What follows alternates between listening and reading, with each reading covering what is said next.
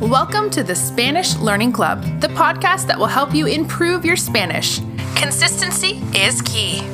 Hola amigos, yo soy Giancarlo y en este episodio vamos a escuchar unas cuantas cosas acerca de Venezuela.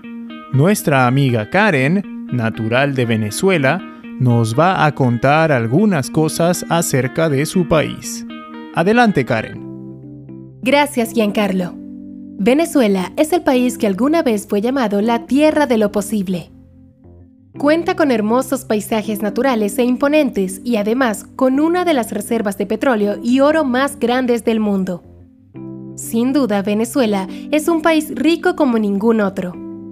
Sin embargo, a pesar de ser un país rico en recursos y con las mejores proyecciones de crecimiento en los años 90, Hoy, a inicios del 2019, es un país en donde el 80% de la población es pobre y tiene algún grado de desnutrición. Tiene una de las tasas de delincuencia más altas del mundo y una economía en deterioro, que ha llevado a sus habitantes a huir del país en búsqueda de mejores oportunidades.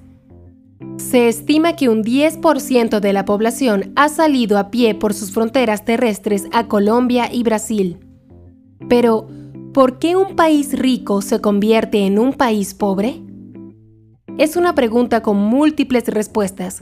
Esta pregunta nos lleva a revisar la historia de este país en sus años más recientes.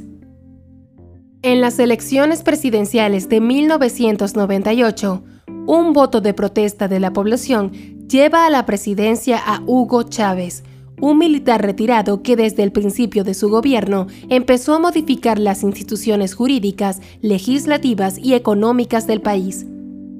Desde entonces Venezuela va en retroceso.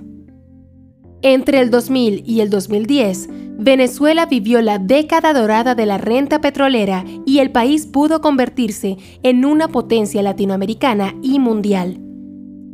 Sin embargo, la corrupción en el gobierno y la delincuencia organizada ayudaron al crecimiento del narcotráfico y el terrorismo.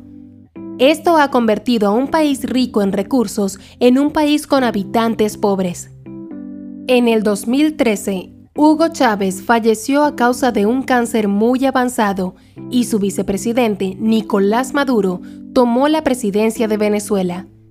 Desde la llegada de Maduro a la presidencia, la crisis se ha acentuado, no solo económica, sino también políticamente. Hoy en día, Nicolás Maduro, al igual que Chávez en el pasado, es considerado un dictador. Hablar de Venezuela y no enfocarse en lo negativo de sus noticias es honestamente muy difícil. Pero más allá de lo negativo en este país se destaca su gente. La población de Venezuela es en su gran mayoría amable y solidaria. Los venezolanos son trabajadores y alegres. El venezolano en estos tiempos de crisis hace espacio en su mesa porque donde comen dos, también comen tres.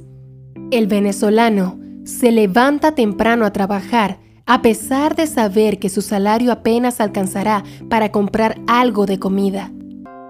Los jóvenes van a la escuela y a la universidad porque confían en que el futuro será mejor. Felizmente, una de las cosas que no ha cambiado es que la educación en todos sus niveles es gratuita desde 1870. Por otro lado, la geografía de Venezuela es hermosa. Venezuela tiene playas de arena blanca y agua cristalina en la costa y en la selva tiene los impresionantes tepuyes y bosques lluviosos.